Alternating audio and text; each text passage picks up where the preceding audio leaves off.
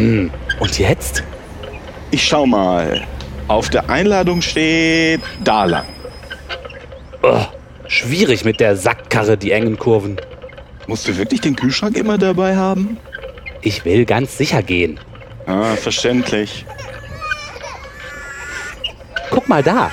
Da werden noch mehr Kinder eingesammelt und nach Russland verkauft. Ja, irgendwo müssen die ja hin. Schließlich sind alle Familien auf einmal zerstört worden. Und alle Ehen zwangsgeschieden. Tja, Tja,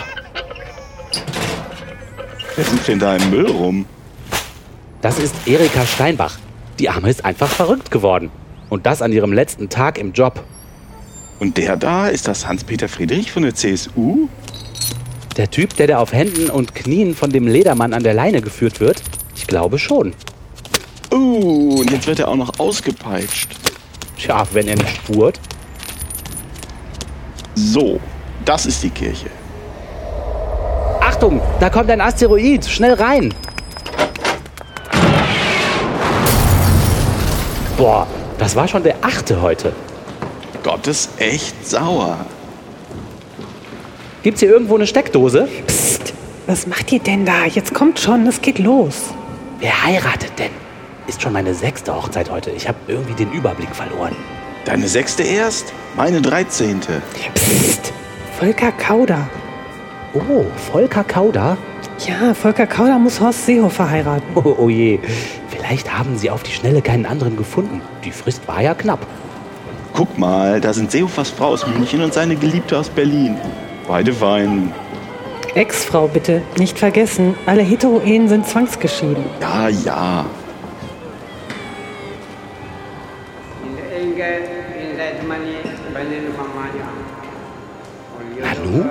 Den Priester kenne ich doch. Das ist Erzbischof Koch. Der wird wie alle katholischen Priester dazu gezwungen, den ganzen Tag Homotrauung durchzuführen. Der Ärmste wirkt total verheult und übernächtigt. Ah, die Bischöfe arbeiten zurzeit die Nächte durch. Schließlich muss die Bibel umgeschrieben werden, weil die Ehe völlig neu definiert ist. Au, Feier. Bibel lesen ist ja schon schlimm genug, aber Bibel schreiben, das wünscht man echt keinem. Sag mal, Martina, woher weißt du das eigentlich alles? Hallo? Ich bin noch Nonne geworden, damit ich nicht zwangsverheiratet werde. Da habe ich natürlich Einblicke. Und es heißt Schwester Martina. Ach ja, klar. Stimmt es denn, dass wir bald erst alle Vegetarier werden müssen und danach Frauen? Veganer. Was? Wir müssen Veganer werden. Oliver, wo ist denn dein Bobby? Den habe ich zu Hause gelassen. Einer seiner anderen Ehemänner wird schon mit ihm Gassi gehen. Clevere Idee, einen Hund zu heiraten. Und dann noch mit mehreren. Ist weniger Arbeit so. Tja, aber Till, du warst der cleverste von uns allen. Das stimmt, die Idee war großartig. Danke, danke. Allerdings stammt sie ursprünglich von Erika Steinbach. Von Erika Steinbach? Ja, genau. Erika Steinbach hat gesagt, wenn jetzt zwei Frauen die Ehe eingehen dürfen, dann darf sie auch ihren Kühlschrank heiraten. Da habe ich gedacht, hm, dann mache ich das so. Oh, Sehr clever. Tja, danke Erika Steinbach.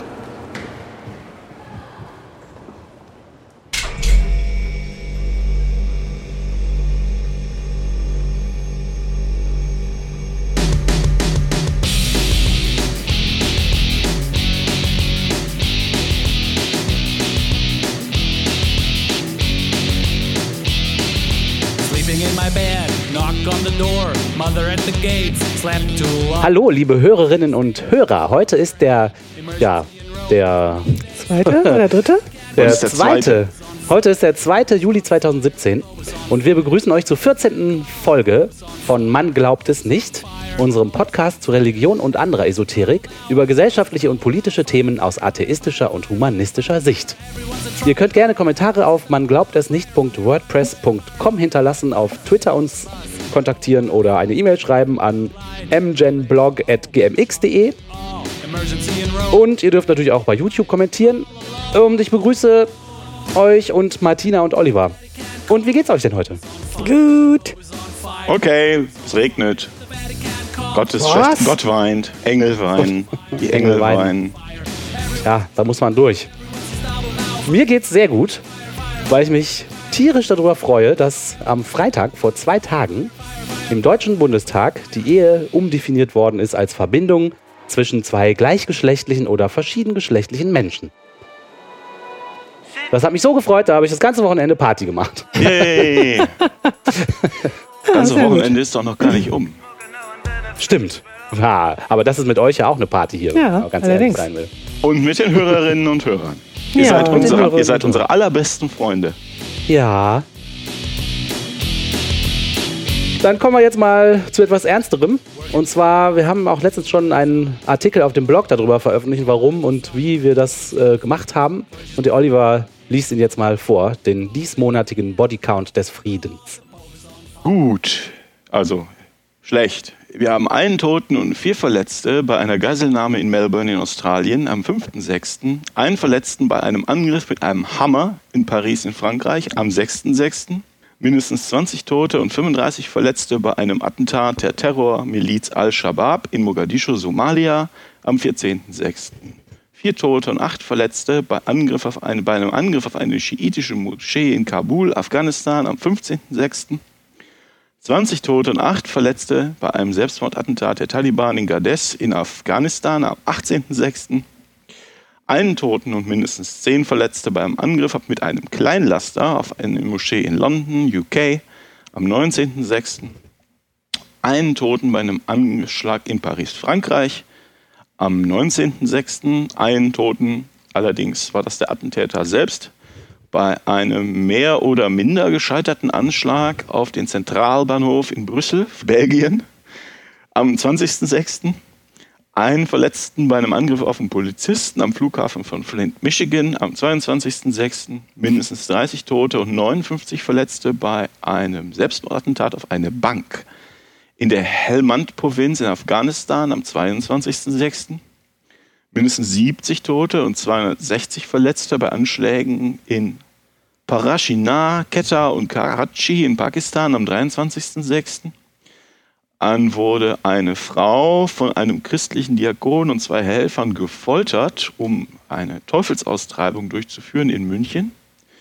Polizei, Im Polizeibericht stand dazu, allerdings fehlte den strenggläubigen Christen jegliches Unrechtsbewusstsein. Aus ihrer Sicht haben sie der 20-Jährigen gegen ihren Willen geholfen. Das war am 23.06. Dann gab es einen Anschlag auf die große Moschee in Mekka in Saudi-Arabien. Der primäre Anschlag ist gescheitert. Diese Leute sind wohl nicht sind wohl aufgehalten worden vor der Moschee. Allerdings gab es immer noch elf Verletzte. Dann gab es 21 Tote und mehrere Verletzte bei einem Anschlag in Damaskus heute, also in Syrien heute am 2.7. Und wenn ich das addiere, komme ich seit unserer letzten Folge insgesamt auf mindestens, sagen wir mal, deutlich mehr als 169 Tote und 401 Verletzte durch religiös motivierte Gewalt. Ich habe letztens ein Gespräch gehabt mit einem Menschen, der unseren Podcast gehört hat und der hat sich ein bisschen, der hat die Kritik geäußert, dass wir zu kritisch sind oder zu deutlich Kritik äußern und die Leute in seinem, in seiner Gemeinde würden sich immer treffen und Gutes für die Nachbarn tun. Ja, tun. Und warum wir dann so kritisch sind. Und da habe ich gesagt, ja, aber diese, und warum wir das dann so plakativ auch mit dem Bodycount machen würden. Und ich habe gesagt, es ist auch ein merkwürdiges System, wenn das die einen Leute dazu treibt, ihren Nachbarn zu helfen und die anderen Leute dazu treibt, irgendwie andere Menschen umzubringen. Man kann nicht bestreiten, dass sie sich beide auf dasselbe System beziehen. Ja, und wir machen das ja auch gerade für die Leute, die sagen, aber Religion ist doch eine Kraft des Guten. Genau. Oder nicht? Ja, ja, genau. Aber irgendwie wird das anscheinend. Ja gut, das gefällt, das gefällt den Leuten halt nicht. Nein, genau. Das ist doch ein klassisches Argument. Ihr, ihr, ihr, seid, ihr könnt Religionskritik machen, aber seid bitte nicht kritisch gegenüber Religionen. Ja, genau. Genau. So habe ich das auch aufgefasst. Also deswegen nochmal der Hinweis, dass das nicht als Böswilligkeit von unserer Seite gemeint ist.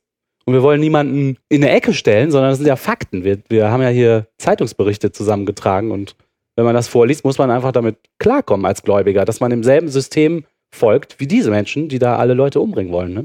Ja, ich meine, wo er schon recht hat, ist, dass wir das jetzt nicht nochmal gegenüberstellen. Ne? Was dann, Natürlich. was die halt auch alles Gutes machen.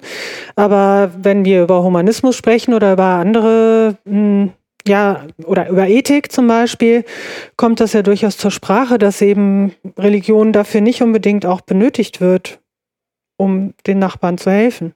Genau. Genauso wenig wird natürlich Religion benötigt, um irgendjemand umzubringen. Äh, aber das sind jetzt ja Konflikte, die tatsächlich durch Religion entstehen. Ja, genau, denke ich auch. Und wir sollten an dieser Stelle auch nicht verschweigen, dass es auch ganz, ganz üble Fälle von antireligiöser Gewalt gab. Ja, natürlich. Oh ja. Da ist zum Beispiel in Little Rock in Arkansas in den USA hat jemand sein Auto genommen und ist damit gegen eine große Steintafel mit den zehn Geboten gefahren, sodass sie in der Mitte auseinandergebrochen ist. Und zwar bei dem Reg Regionalparlament, im Garten oder im, im, Vorgarten oder wie auch immer man sich das vorstellen muss, von dem Regionalparlament vom State Capitol in Arkansas. Und hat das dann auch gleich auf Facebook Live gepostet und hat gesagt, er macht das, um für, das ist also diese Aktion, das ist ja eine gewalttätige Aktion, er macht Sachen kaputt. Nicht nur sein Auto, sondern halt auch die schöne, schöne Steintafel, die ist übrigens wirklich sehr schön für die Gelegenheit, falls ihr mal Lust habt, euch da Bilder von anzugucken. Das ist wirklich sehr geschmackvoll. ähm, aber ist ja auch egal. Er sagt das also, äh, mit dieser Steintafel wird äh, gegen die strenge äh, Trennung zwischen Regierung und Religion verstoßen, die es in den USA ja gibt. Und ähm, die haben sich also alle, also es ist, die, die Verfassung schreibt vor, man darf sowas nicht aufstellen, aber die haben sich dann jahrelang so lange das zurecht definiert, bis die zehn Gebote, Tafel mit den zehn Geboten direkt vor ihrer vor ihrem Landtag, also kein religiöses Merkmal ist, sondern irgendwie vage kulturell. Ah, natürlich. Es ist also ein, einfach nur ein vage kulturelles Denkmal. Und diese Person hat äh, dann, Michael Tate Reed, hat dann wohl, äh, äh, ist dann wohl der Kragen geplatzt und ist dann mit seinem Auto dagegen gefahren. Wie mutig, ja, sein ganzes Auto auch aufs Spiel zu setzen um die Trennung von Kirche und Staat wiederherzustellen. Wir sollten eine Michael Tate Reed Foundation gründen. ja, oder ihm eine Ja, Tafel ja. aufstellen. Ja. Er hat jetzt, äh, er hat jetzt, was ist das? Defacing an Object of Public Interest. Das ist also, deshalb wird er angeklagt, das ist sowas, was sie üblicherweise für Graffiti machen. Und Criminal Mischief Ah. in the, in the first degree. Also, Ja. kriminelles, wie soll man das denn sagen? Kriminellen Unsinn. Kriminellen Un- ja. Unsinn ist er angetragen. Grober, Un angeklagt ja, grober worden. Unfug, genau. Grober Unfug, genau. Das heißt, ähm, ja, I don't know. Hier, seine Soll man auch Sandale. nicht vergessen, es machen auch äh, Leute aus antireligiösem. Ja, eine schöne Form des Protests hier. Haben wir Glück gehabt, dass sich das nur sowas. gegen Objekte gerichtet hat und nicht gegen Personen, ne? Ja, irgendwie hat er weder sich selbst noch andere in die Luft gesprengt. Aber das ist, äh, Das ist doch gut. naja, gut so, ne? Gut so. Also damit wäre der Objektivität in unserem Podcast, würde ich mal stark behaupten, jetzt Genüge getan. Mhm. In den Nachrichten war in letzter Zeit äh, viel über die Türkei und über Erdogan. Und äh, eine Nachricht, die uns aufgefallen ist, war der Punkt, dass die Türkei die Evolution aus dem Lehrplan gestrichen hat. Der Vorsitzende des Bildungsausschusses in der Türkei sagte in einem Video, dass das türkische Bildungsministerium veröffentlichte, die Theorie sei fragwürdig umstritten und viel zu kompliziert für die Schüler. Das muss das, das muss das dümmste Argument sein, das ich je gehört habe. Welches? Fragwürdig umstritten Ah, das- oder zu kompliziert? Das ist wirklich zu kompliziert, das können wir denen nicht zumuten. Aber immerhin ist es nicht aus religiösen Gründen vom Lehrplan genommen. Das ist auch schon mal äh, gut, oder? Stell dir mal vor, die hätten Ja, das das- jetzt aus religiösen Gründen vom Lehrplan Ja, das, gestrichen. Wird da verfassungsrechtliche Gründe haben, warum die das nicht, sich nicht auf Religion beziehen können. Also, was man von der, aus der Türkei hört, ist das ganz klar. Ja, ja, natürlich, genau. Wir haben, Ja, schön. wir haben übrigens auch einen ähnlichen Kommentar aber auf YouTube gekriegt, äh, wo einer schreibt, ja, die Evolution ist ja nur eine Theorie. Oder war das ein Kommentar auf unserem Blog? Die ist auch auch gar nicht bewiesen und deswegen heißt sie auch Theorie. Ne? Also, Ja, Gravitationstheorie ist auch nur eine Theorie, ne? boing. Vielleicht, vielleicht stimmt die ja gar vielleicht gibt es nicht. ja keine Gravitation. Vielleicht. Ist nur eine Theorie. Mhm. Also, liebe, liebe Schüler in der Türkei, es tut uns leid. Wissen wir denn, wie verbreitet das eigentlich ist mit dem, also mit der Ablehnung der Evolutionstheorie? Im Islam, Nö, auch in, insgesamt. Also in den USA zum Beispiel ist das ja auch eine durchaus umstrittene Angelegenheit. ja, darüber hatten wir schon mal gesprochen. Ja. Ja. Ähm, das waren, ich glaube, in den USA ungefähr 40 Prozent und in Deutschland war es so ein bisschen, dass man musste die Definition, wir hatten irgendwie zwischen 15 und 25 Prozent Anhänger von Kreationismus in Deutschland. In den USA war es halt 40 Prozent und ich schätze, das ist aber wieder nur eine vage Vermutung, dass das im Islam halt auch stark verbreitet ist. Mhm. Ja, wir hatten da so ein paar Zahlen zu, das stimmt. Vor allem haben die gezeigt, dass das in Deutschland ansteigt, dass die Leute das nicht mehr glauben, die Evolution. Mhm. Interessantes Phänomen. Zu dem Thema, wie viele Leute in Deutschland sind eigentlich islamischen Glaubens, hatten wir ja auch schon mal eine Folge gemacht. Und da gibt es eine kleine, eine kleine Nachricht aus der Welt.de. Die Welt.de schreibt, ähm, kaum 5% der Bürger in Deutschland sind Muslime, sagt aber, das sei nicht etwa kein Grund zu beunruhigen, weil nicht die Zahl entscheidend ist, sondern das Verhalten der Mehrheitsgesellschaft in Kernfragen. Hier wird also die Theorie aufgestellt, dass das sehr gefährlich ist und wir uns schleichend islamisieren. Und in dem sehr polemischen Artikel legt die Welt dann dar, warum sie meinen, dass wir uns tatsächlich islamisieren, schleichend. Und zwar sagt die Welt, dass wir uns, äh, also dass wir uns islamisieren, kann man daran festmachen, dass es, äh, dass langsam Grundwerte aufgeweicht werden. Und für dieses Aufweichen gibt es ganz viele Anzeichen. Und dann kommt so eine Riesenliste von Beobachtungen, die dieser Autor anscheinend gemacht hat, die aber irgendwie mit gar keinem Quellen belegt werden und einfach teilweise auch nur Vermutungen sind. Und am Ende steht dann der Schluss, dass wir uns schleichend islamisieren und dass unsere schönen Werte langsam sich auflösen und also ja. Aber was er doch eigentlich meint, ist, dass wir uns äh, schleichend liberalisieren, oder? Und dass man dann halt auch mal Rücksicht auf ähm, ähm, auf muslimische Leute nimmt und nicht nur auf christliche. Zum Beispiel. Oder? Ja. So, das heißt, das ist doch eine, das ist doch ein Track Change. Der sagt erst das eine und dann sagt er, das eine ist das andere und dann belegt er das andere und dann nachher, äh, nachher geht er wieder zurück auf die alte These und sagt, so, das habe ja. ich jetzt bewiesen.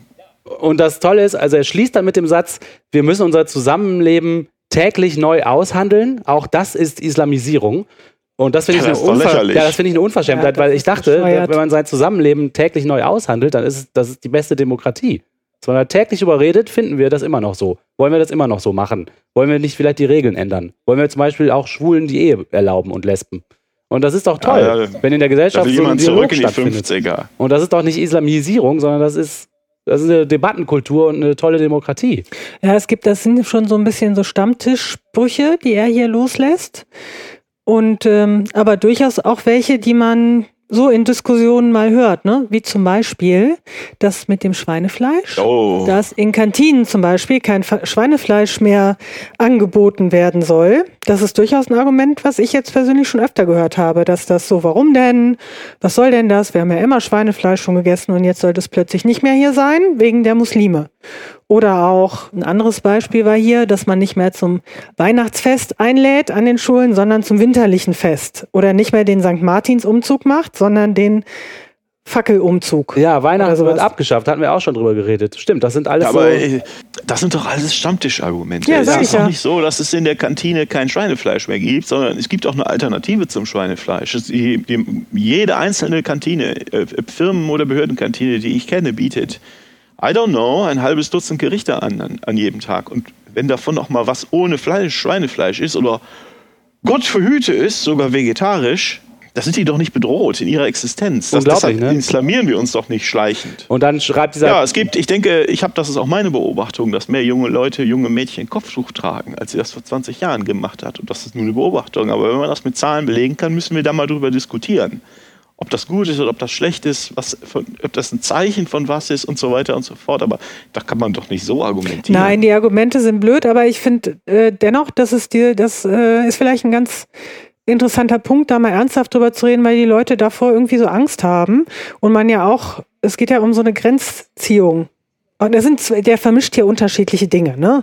Also, wie genau. weit will man sich jetzt hier, also was ist Liberalisierung und was ist aber auch so eine Art von Anpassung, die vielleicht auch ungesund ist? Nachher geht's nämlich nochmal darum, dass bestimmte Kunstwerke abgehängt wurden in Schulen aus Rücksicht auf Muslime.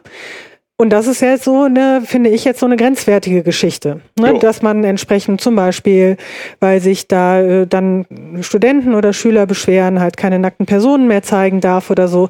Aber er vermischt hier jetzt entsprechend die Argumente für das eine oder für das andere. Aber das sind Argumente, die von vielen Leuten kommen. Genau, aber ich sehe das Problem auch darin, dass der, was er aufzählt, sind nicht wirklich Phänomene, sondern Anekdoten. Und äh, nirgendwo wird klar, ob diese Anekdoten dazu ausreichen, eine generelle Tendenz festzustellen. Wenn er zum Beispiel schreibt, dass immer mehr Jungen und Mädchen äh, an den Schulen auch den, äh, das Fasten am Ramadan ma- mitmachen müssen. Das hätten seiner Meinung nach irgendwelche Lehrer beobachtet. Der belegt das mit, Ja, mit ja. gar nichts. Also da gibt's keine Zahlen, da gibt's keine Glaubwürdigkeit. Da, da weiß man nicht, ob das jetzt an einer Schule so ist und wer das gesagt hat. Das reicht meiner Meinung nach nicht, um daraus eine, eine, eine echte Argumentation Nee, aufzubauen. Also das sind einfach so Anekdoten, die mal einer erzählt hat, dann trägt man die alle zusammen und meint, die Summe von Anekdote wäre direkt irgendwie dazu ausreichend, hier eine generelle Bewegung oder eine, eine Tendenz in der Gesellschaft festzustellen. Das finde ich einfach unlauter. Ja, geht total durcheinander. Stimmt. Ja, ja Amen. Ja. die Welt. Aber es ist ja nicht nur so, dass wir uns ähm, schleichend islamisieren, sondern wir reformieren den Islam gleichzeitig ja auch zu Tode, bis zur Unkenntnis. Ne? Ist das denn gut oder schlecht? Da hat die, ja, das kommt drauf an, wen du fragst. Da hat die Frauenrechtlerin und Juristin äh, Seyran Atesh, heißt sie, glaube ich, in Berlin eine liberale, eine dezidiert liberale Mo- Moschee gegründet, die Ibn Rushd Goethe-Moschee. Sie meint, das ist ein guter Name, wo sie halt zum Beispiel äh, sagt, naja, bei uns gibt es keine äh, Diskriminierung oder keine Ungleichbehandlung von Männern und Frauen. Wir konzentrieren uns darauf, was der, was der Islam was Positives zu bieten hat. Und ähm, ich hatte da einen, Gastartikel von ihr gelesen in der Zeit und vom Prinzip stand das, klang das eigentlich so, als ob sie so ein bisschen sowas wie die EKD des Islams aufmachen will. Also was der EKD sitzen die Leute ja auch äh, im Kreis und spielen Gitarre und singen dazu und sagen, ah, Demokratie ist so toll, was für ein Glück, dass Gott Demokratie will und äh, Religion ist nichts als Liebe.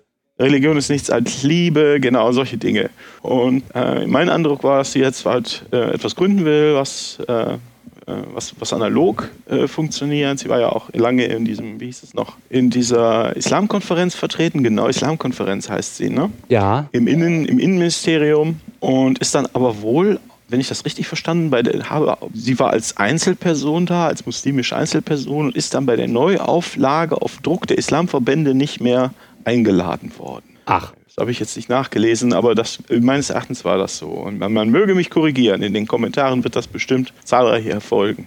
Und jetzt hat sie das halt diese, diese Moschee gegründet und dann haben sich sofort die Religionsbehörden der Türkei und Ägypten gemeldet, die sind sauer.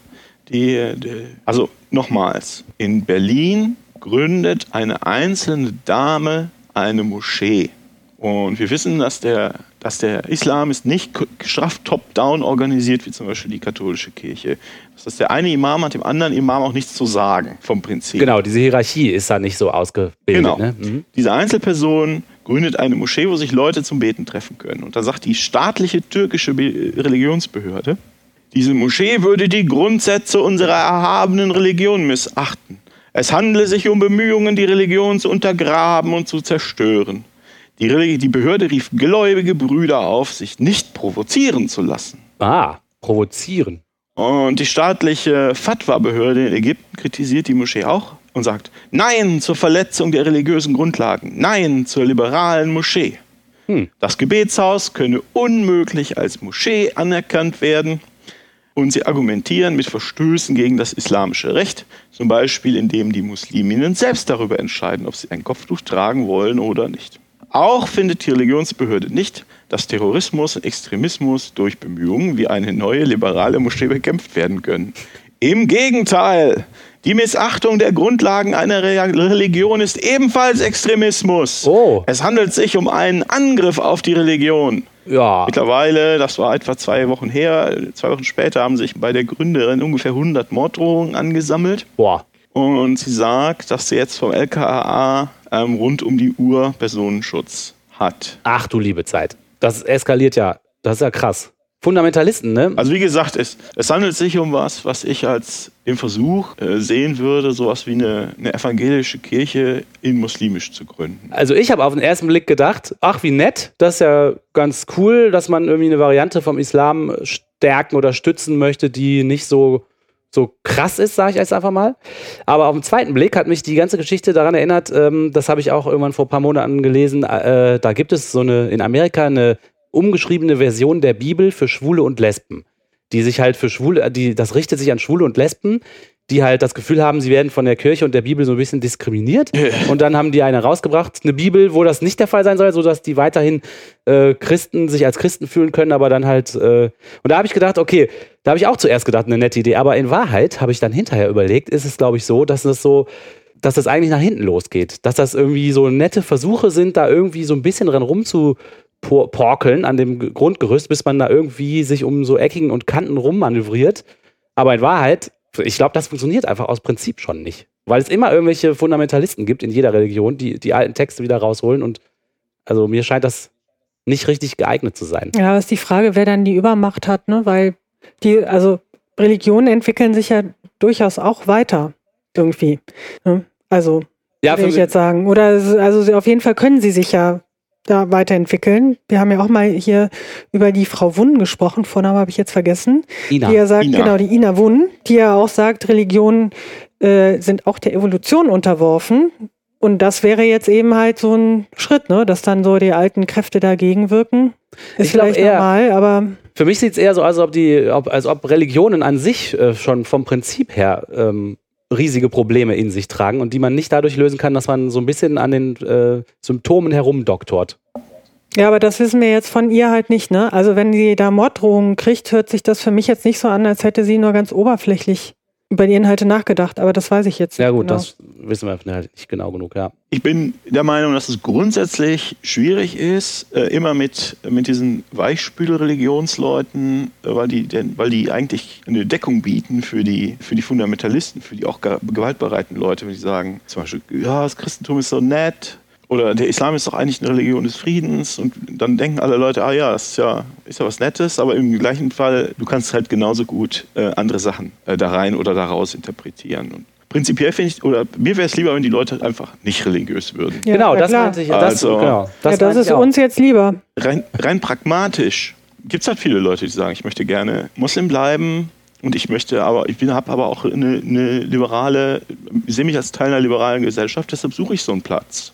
Und deshalb reagi- reagieren diese Behörden ja auch so laut kreischend hysterisch, Ja. weil die das als, weil die wissen, dass, dass sie viele, viele Kandidaten haben, die, wenn sie nicht laut kreischend hysterisch sind, davor warnen, die dann vielleicht dahin gehen würden. Und dass sie dann an Einfluss verlieren. Ja, ich glaube, mein Kritikpunkt ist, Denk- ist eher der, dass ich mir wünschen würde, wenn die Leute ein Problem mit dem Islam haben, dass die nicht in eine Weichspülermoschee gehen, sondern dass sie halt austreten. Natürlich. Ja, natürlich. aber auf der anderen Seite aber ist wenn man- sie dann, dann ein schlechtes Gewissen kriegen, dann sollen sie das doch lieber, dann sollen sie das besser machen, als weiter zu einem Hassimam gehen. Also mir sind teilweise Leute lieber, die dann noch, die vielleicht Muslime sind und da äh, halt eben da was reformieren wollen und sich da bewegen wollen. Ich meine, alle Atheisten sind jetzt auch nicht toll, ne? Nee. Das muss man jetzt ja auch mal so Nein. sehen. Also dann lieber hier, Doch, doch, das ist echt so eine mutige Tat ja ganz offensichtlich, um da wirklich einen Raum zu schaffen für die Leute, die es Ja. eben nicht einfach so schaffen, aus der Religion auszutreten, aus welchen Gründen auch immer. Und das finde ich, äh, also ich finde das gut. Mhm. So, also das auch gut. Und ich meine, was, es gibt immer wieder die Anmerkung, ja, der Islam könne ja nicht reformiert werden, wegen dann irgendwelche, bitte hier Grund einfügen, ausgedachten Grund einfügen. Und ich denke immer, wenn, wenn, wenn so eine hasserfüllte, bösartige, äh, gewaltbereite Religion wie das Christentum mit seinen hasserfüllten äh, Gründungsdokumenten sich in die evangelische Kirche verwandeln kann, wo die Leute im Kreis sitzen und Danke für meine Arbeitsstelle singen, dann kann der, dann kann der Islam das genauso. guter Punkt. Und das, wenn sie dann suchen sie sich halt die netten Stellen raus, die es ja un, unbestreitbar gibt, und bauen halt darauf was auf. Also ja, lieber wäre mir das, wenn sie das ganz aufgeben würden, aber es ist doch cool. Leute, macht das mal. Ja. Ich hoffe, dass, äh, dass die Gründerin und ihr, ihr Gründungskreis da jetzt noch eine Weile durchhalten. Ich bin überzeugt davon, wenn sich in zwei Jahren die Aufregung gele gelegt hat und sie das bis dahin durchhalten, dass dann immer mehr Leute kommen werden. Und dass sich auch Ableger, äh, Ableger gründen würden. Ich finde das gut. Das ist eine weitere Stimme, eine, eine liberale Stimme. Mein mein Kritikpunkt ist trotzdem noch nicht äh, aus der Welt geschafft und der wäre, obwohl es die evangelischen Menschen gibt, die der, mit der Gitarre und ihrem Wollpullover Liebe predigen, äh, ähm, das heißt, ein Teil dieser Religion, okay, hat sich offensichtlich hat es geschafft, sich von dem krassen Hass abzuwenden, ein bisschen. Aber das hat nicht dazu geführt, dass es die Fundamentalisten und gewaltbereiten Christen nicht auch immer noch gibt. Wenn das so wäre, das wäre natürlich Nein, toll. natürlich. Aber Nein, natürlich nicht. Also nur und, die Leute bieten auch Cover, ne? die bieten Deckung für, die sagen, Gott ist Liebe, Gott ist Liebe und, und andere Leute bomben für den Gott. Genau, also nur Das ist, ist natürlich ist das ein Argument, aber die Frage ist jetzt ja nicht, die, der Unterschied, es, es gibt ja immer die Leute, die sich über Windkraftwerke auf dem Hügel beschweren, oder? Ja, ja. Und es gibt ja nicht die Entscheidung, es gibt entweder ein Windkraftwerk auf dem Hügel oder es gibt kein Windkraftwerk auf dem Hügel, sondern die Unterscheidung ist ja, der Unterschied ist ja, die Wahl ist ja zwischen, es gibt ein Windkraftwerk auf dem Hügel oder es gibt ein Atomkraftwerk in deinem Garten. Denn irgendwo muss der Strom ja herkommen. Ja. Und hier ist jetzt die Alternative meines Erachtens nicht, die Leute werden irgendwie auf wundersame Weise alle Atheisten, sondern der Unterschied ist entweder die gehen in eine äh, Moschee, wo meinetwegen die Leute von DITIB bezahlt werden oder, von einem, oder wo saudi-arabische Prediger hinkommen oder die Leute gehen zu ihr. Und dann wäre mir lieber, aus pragmatischen Gründen deutlich lieber, die Leute gehen zu ihr. Ja, aus pragmatischen Gründen, da stimme ich dir sofort zu, das stimmt. Lieber, es Klar, gibt, inhaltlich ist das immer noch falsch. da gibt es Also- wenigstens ein Sammelbecken für die, die, ja, ja, das stimmt, da habt ihr wahrscheinlich recht. Aber vom Prinzip her finde ich, also ich glaube, was ich sagen will, ist, das löst eigentlich nicht viel. Ja, das kann, das kann aber ein Weg daraus sein. Also aus einem fundamentalen Katholizismus oder Christentum steigen, glaube ich, weniger Leute einfach so aus, als aus einem aufgeklärten, das schon einen Schritt weiter ist. Ich könnte mir vorstellen, dass es halt ein, dass das eher so ein, äh, das, das Ganze ist ja nicht, das passiert ja nicht von heute auf morgen, sondern das Ganze ist ein Prozess. Und ich finde das, also ich finde das super, wenn aus dem, aus dieser Gemeinde heraus solche ähm, Reformbestrebungen kommen, weil die gab es auch in den anderen Religionen und im, en- und im Endeffekt geht es dann halt auch um Werte, die man teilt. Und wenn sie vielleicht eher feministisch dann unterwegs ist und, und diese alten Werte ablehnt von den anderen, ist sie uns ja schon mal ein bisschen näher als die anderen. Ja, das stimmt. Ja, So. ja. Da muss ich meine Kritik vielleicht etwas abschwächen, die ich eben hatte. So. Ja, finde ich, ich finde das gerechtfertigt. Ja, Also finde ich ist, auch. ist nicht, ist, Kritik ist gerechtfertigt, aber es ist halt nicht verdammenswert. Ja, das stimmt, das stimmt. Auf jeden Fall spricht das nicht für den Islam, dass sie so viele Morddrohungen bekommt. Das ist ja wirklich unter aller Sau mal wieder. Ich würde aber das gar nicht so sehr dem Islam anlassen, sondern Fundamentalismus. Das spricht halt dafür, dass Fundamentalisten den Arsch aufhaben. Also, Morddrohungen sind halt so krass. Also ich assoziiere zu Recht oder Unrecht die Morddrohung eher mit dem Islam. Ich weiß aber nicht, Ah, ja. ob das stimmt. Mit dem Judentum zum Beispiel würde ich das jetzt nicht so unbedingt verbinden. Aha. Heutzutage, oder? Aha. Ja, stimmt. Also ein kritischer Jude, glaube ich, ist, äh, läuft weniger Gefahr, von einem anderen fundamentalen Juden umgebracht zu werden. Stimmt, weiß ich äh, aber nicht. Vielleicht würde er aus der Familie ausgestoßen oder sowas, ne? Keine Ahnung, habe ich keine Ahnung von. Weiß ich auch nicht. Das Judentum besteht aus fünf, also zumindest, zumindest aus fünf groben Zweigen, die völlig anderes Verständnis haben, äh, völlig verschiedene äh, Verständnisse haben, äh, was Judentum eigentlich ist oder bedeutet. Das reicht von den Leuten, die mit, äh, mit, äh, mit die versuchen sich halt alle an, an alle Gebote zu halten und alle Traditionen, die sie finden. Und halt auch ähm, mit, mit ihren Zottellocken rumlaufen, bis zu Leuten, die, die eigentlich Atheisten sind, aber die, äh, also Atheismus als äh, offizieller Zweig des Judentums, die, äh, die dann halt ab und zu noch aus gemeinschaftlichen Gründen in den Tempel gehen. Oder in eine Synagoge, sagt, sagt, man, sagt man in Deutschland. Und da haben die, die können das halt einfach machen. Und was, was sie jetzt macht, ist, sie macht so einen Zweig auf. Ja, stimmt, genau. mm, Ja. Sie will einen neuen deshalb Zweig. werden die. Leute, äh, deshalb werden die Leute sauer. Ja, das ist ja immer so. Da gibt es auch so einen Fachbegriff für, wenn man so einen Zweig aufmacht. Das, da gibt es ja auch so ganz tolle Schaubilder, wie das im Christentum Ein ist. Schisma! Schiss mal so. genau. Ja. Hilfe, Hilfe, wir reformieren den Islam zu Tode. Eine weitere Nachricht in, der, in unserer gerne gehörten Reihe Katholiken missbrauchen Kinder. Der Vatikan-Finanzchef George, heißt er George Pell? Der, der ist Australier, der heißt George. George Pell, der legt sein Amt nieder. Ja, in der Tagesschau.de gab es Verdacht auf Kindesmissbrauch, war der Artikel. Vatikan-Finanzchef George Pell legt sein Amt nieder. Oder also er möge nach Australien reisen und am 18. gibt es eine, gibt's eine Gerichtsanhörung in Melbourne und der Papst hat ihm eine Erlaubnis für die Auszeit gegeben. Also eine Erlaubnis für eine Auszeit klingt nicht so, als er tritt äh, beschämt von seinem Amt zurück, um in Australien seine Unschuld zu beweisen. Die Anschuldigungen seien komplett falsch. Aber ähm, wenn man das so liest, was da passiert ist, ist das also kein Verdacht, sondern es ist eine Anklage wegen Kindesmissbrauchs. Es ist also nicht irgendwie was vage, verdächtig mal geäußert wurde. Dazu hat der Friendly Atheist Blog geschrieben, ähm, es ist Zeit, dass Papst Franz äh, zu seinen Werten, zu seinen Worten der Nulltoleranz gegenüber Kindesmissbrauch steht und den staatlichen Behörden hilft, Kardinal Pell zur Verantwortung zu ziehen. Ja, das, Aber da kann man eigentlich nur sagen, stimmt. ja, also das ist ein relativ kleiner Schritt für den Papst, äh, wenn seine Nulltoleranz gegenüber Kindesmissbrauch einfach nur heißt, ja gut, ich gebe dem frei, damit er sich in dem äh, Prozess den weltlichen Gerichten stellen kann.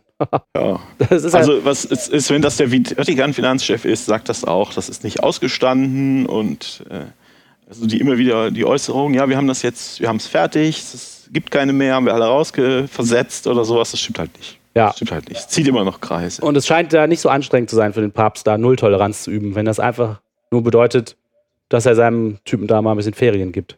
Ja, der ist zu hoch, ähm, zu hoch dekoriert, als dass er den, oder zu, zu sehr in der Öffentlichkeit, dass sie das einfach vertuschen können. Ja, ja, ja. Das werden sie probiert haben, das wird wohl nicht geklappt haben. Ich finde das echt unmöglich, dass die das immer noch versuchen, alles unter den Tisch zu kehren. Gegen alle Beteuerungen. Ja, aber das tun sie in diesem Fall ja gerade nicht. Also ich bin auch überzeugt, dass es, äh, sie es äh, erst anders versucht haben, aber was weiß ich. Naja, Das ist auch so ging ein- ja nicht mehr. Ja, so ein kleiner Schauprozess, wenn man so hinterher sagen kann, siehst du, wir machen das ja wirklich öffentlich. So ich glaube, wie gesagt, der ist so, äh, der ist so, so in, steht er der, im öffentlichen Licht, dass man das nicht vermeiden konnte. Ja. Dass man das nicht vermeiden konnte, da zusammenzuarbeiten. Auch über Katholiken ist unsere nächste Nachricht und zwar auf katholisch.de äh, habe ich zwei Meldungen gefunden, die so aussehen, als ob dieses Portal gerade auf einem Trip ist, äh, Fake News aufzudecken, die sie selbst betreffen. Äh, in der ersten Meldung widersprechen sie nämlich äh, dem MDR. Der MDR hatte über die Anzahl von Christen in Weimar berichtet und katholisch.de hat jetzt rausgefunden, dass diese Zahlen total falsch sind äh, und behauptet, es gibt viel mehr Katholiken in Weimar, als der MDR berichtet hat. Und das ist natürlich unglaublich. Deswegen muss katholisch.de da einen großen Bericht drüber schreiben und das jetzt mal richtig stellen, weil der MDR Fake News verbreitet. Wen interessiert das denn? Ja, die Katholiken. Warum regen die sich denn darüber so auf? Ja, na gut. Vielleicht habe ich das einfach nicht verstanden. Für Katholiken scheint das eine große Rolle zu spielen, dass. Äh, We- Weimar das ist doch eine Studentenstadt. Ja. Weimar ist doch eine Studentenstadt. Da kommen doch ganz viele Leute hin, die wohnen da für ein paar Jahre aus der Republik. Und da werden wohl auch Katholiken bei gewesen sein, die da hingekommen sind. Also das kann sein, dass die dann, die einen nur die, die Bürger zählen, die langfristig da wohnen und die anderen zählen die Studenten mit, kommt man vielleicht zu anderen Zahlen. Was weiß ich denn? Ja, das kann sein. Und der MDR hatte nämlich berichtet, dass 24,1 Prozent Atheisten sind und der, und der katholisch.de behauptete, sind aber 23,38 Prozent in den evangelischen oder römisch-katholischen Kirchen. Also, Ja, aber es kann ja sein, dass sie trotzdem Atheisten sind. Also die Mehrzahl der Mitglieder der EKD sind ja auch Atheisten. ja, das stimmt. Funktionale Atheisten. Hm. Aber, ja, Das heißt, der eine sagt, die Äpfel sind zu teuer und der andere sagt, guck mal, die Birnen sind verpreiswert. Damit ist das dann widerlegt. ja, Fake News. Katholisch.de deckt Fake News auf. Und was hast du da noch? Da steht noch eine zweite Falschmeldung. In den sozialen Netzwerken ging die Nachricht rum, dass ein HIV-positiver Priester 30 Mädchen missbraucht habe und sein Bischof ihm vergeben hätte. Okay. Und katholisch.de schreibt, diese Geschichte ist so nie passiert. Also ehrlich gesagt kann ich das auch nicht beurteilen, ob das Fake News waren oder nicht. Auf jeden Fall hat sich auf Facebook dieses Posting total krass verbreitet und katholisch.de versucht jetzt dagegen zu halten. Ja, aber manchmal behauptet das, behaupten die, dass sich das verbreitet hat oder hat sich das verbreitet? Davon habe ich nämlich in der Presse nie was gelesen. Die behaupten, das hätte sich verbreitet. Ich habe es auch nie gesehen. Also erst behaupten sie die Verbreitung und dann beweisen sie, dass das behauptet verbreitete, Gar nicht stimmt. die verbreitete Aussage gar nicht stimmt. Okay. Vielleicht ist Minus mal Minus Plus und man kann insgesamt sagen, diese Nachricht ist so unwichtig, die hätten die einfach nicht schreiben müssen.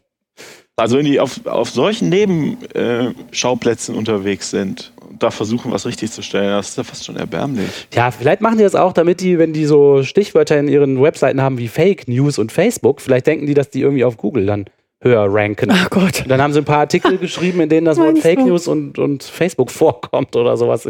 Man weiß es nicht. Das wäre aber schon sehr ausgebufft. Journalistische Brillanz äh, ist das hier von katholisch.de. Suchmaschinenmarketing. Ja. Okay.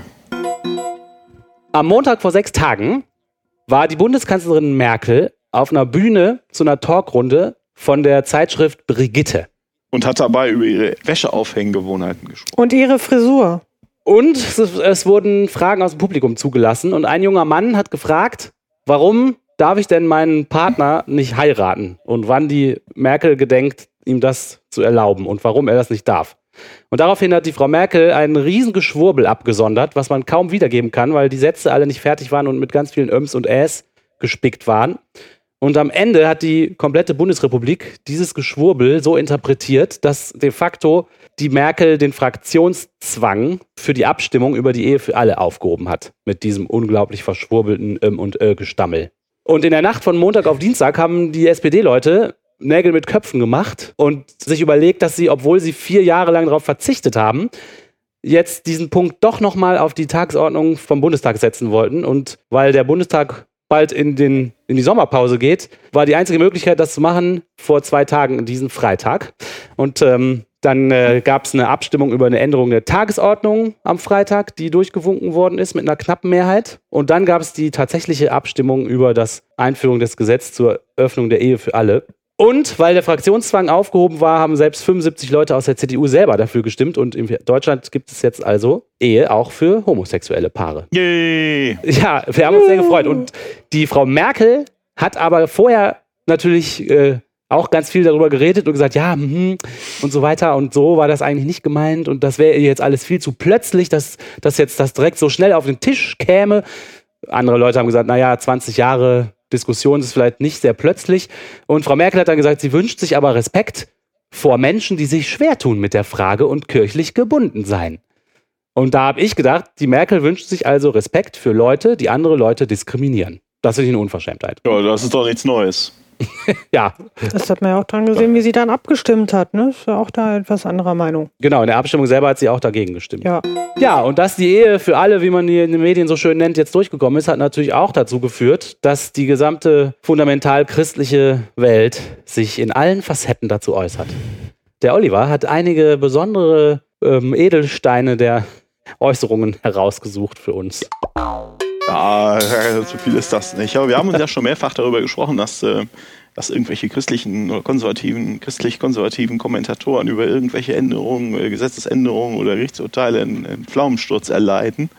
Und in den letzten Tagen sah man also, konnte man mit ansehen in Zeitlupe einen christlichen Mega-Pflaumensturz of Doom.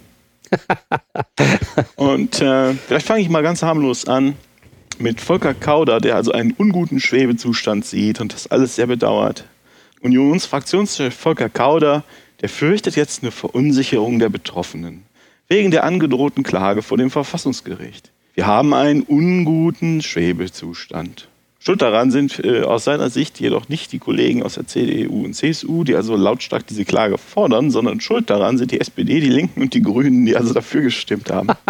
die äh, Befürworter der Ehe, sagt er, äh, also der Ehe für alle hätten, eine breitere Debatte anstreben sollen, anstatt schnell einen recht unausgegorenen Gesetzesentwurf mal eben schnell aus dem Rechtsausschuss zu holen. Das ist so unglaublich. Dieser Gesetzentwurf liegt da seit 2003.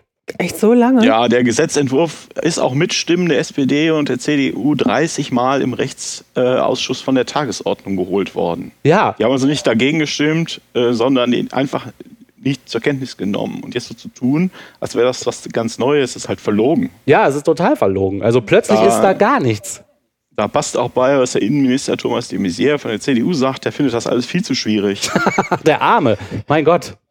Der Innenminister warnte davor, dass das Gesetz nicht ohne weiteres umsetzbar sei, weil eine Regel von Folgeregelungen fehlten. So sei unklar, ob und wie eingetragene Lebenspartnerschaften in Ehen umgewandelt werden müssen. Kann ja nicht so Es kompliziert wird sein. massive Probleme bei der Umsetzung geben, die man dann hinterher reparieren muss, prophezeite der CDU-Minister. Ja, also es gibt auch Fachleute, die sagen, dass es ganz easy ist. Ja, natürlich. Ich sehe da auch kein Problem. Was, du was brauchst ja soll, nicht mal neue Formulare drucken. Ja, und es ist sogar so, dass die äh, Standesämter drei Monate nach Inkrafttreten des Gesetzes Zeit bekommen, um diese neuen Formulare zu drucken. Und erst dann fängt die Aktion überhaupt erst an, sozusagen. Also, Ich habe mich gefragt, ob er damit vielleicht direkt zur Sabotage aufruft. Äh, Es gibt, es gibt, in, es gibt ja in den USA ist ja äh, Eheöffnung 2014 beschlossen worden vom nicht auf politischem Weg, sondern vom Verfassungsgericht. Und jetzt habe ich festgestellt, dass zum Beispiel im Bundesstaat Indiana, wo äh, Mike Pence Gouverneur war, ähm, die sagen ja, wir müssen das anerkennen, aber die haben die Formulare zur Eheschließung so gemacht, dass es genau einen Eintrag für ein Männlein und einen Eintrag für ein Weiblein gibt. Und es ist illegal, öffentliche Dokumente zu fälschen. Was du halt machst, entweder so, dass sich zwei Weiblein zum Beispiel nicht darauf eintragen können, ohne über ihr Geschlecht zu lügen.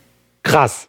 Versteht ihr, was ich Ja, meine? Die, Unglaublich. Ähm, sie, können, sie können es nicht eintragen, also ist das ungültig und sogar strafbewehrt. Das ist eine Das heißt, hinterhältige können- Kinderei. Sie können sich, das sind hinterhältige Kindereien und äh, ja, es, meines Erachtens mit dem Hintergrund klingt das so ein bisschen so, also er ist jetzt ja Vizepräsident Mike Pence, ne? toll.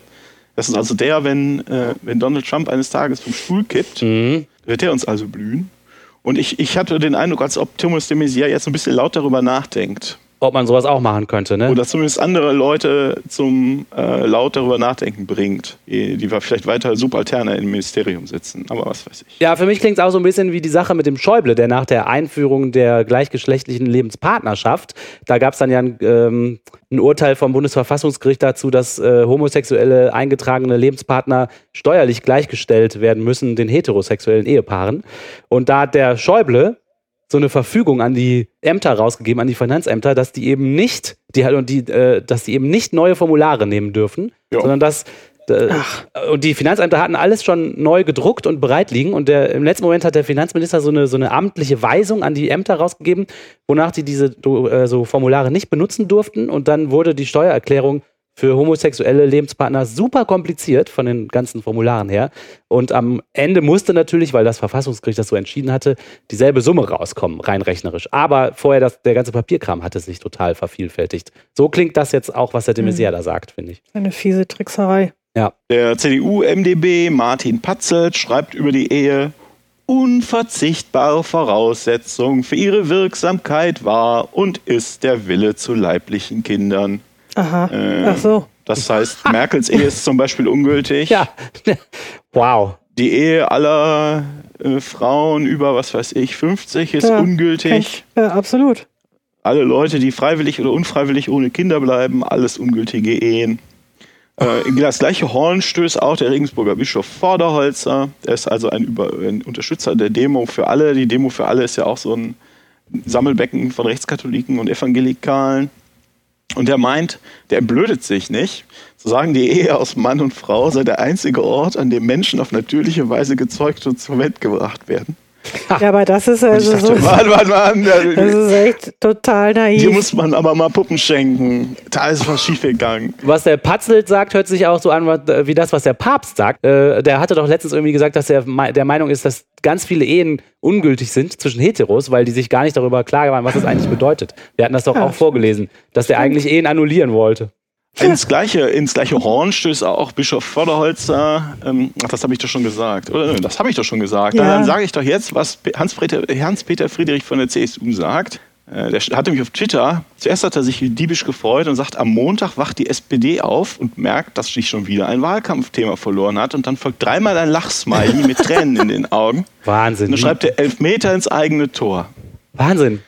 So, und dann zweite, dann ähm, kam diese Dynamik ins Rollen, die du geschildert hast. Und dann hat mir das wohl nicht mehr so gefallen. Dann schreibt da noch jemand dazu, eine Dame, Christina Kampmann, kenne ich nicht, schreibt dazu, manchen geht es eben um die Durchsetzung von Inhalten. Ja. Und dann ähm, sagt er, kriegt er halt Schnappatmung und sagt, ja, es geht um die weitere Auflösung der gesellschaftlichen Ordnung. Wundern Sie sich nicht, wenn das Pendel irgendwann zurückschlägt. Ich sehe da so ein kleines Pendel mit äh, Handschuhen von, zum Boxen und das steht dann vor ihm und haut zurück. Das Pendel schlägt zurück. Also so als zur CDU, CSU, was sagt die AfD? Da gibt es Christian Lüth, den Pressesprecher der AfD, der hat so eine Mock-Todesanzeige veröffentlicht. In tiefer Trauer nehmen wir Abschied von der deutschen Familie. Oh. 23.05.1949 bis 30.06.2017. Tja, der Arme. Dabei bleibt es dann nicht, sondern er sagt, hm, vor allem jedoch für eine Gruppe ist die Ehe für alle super, für Päderasten.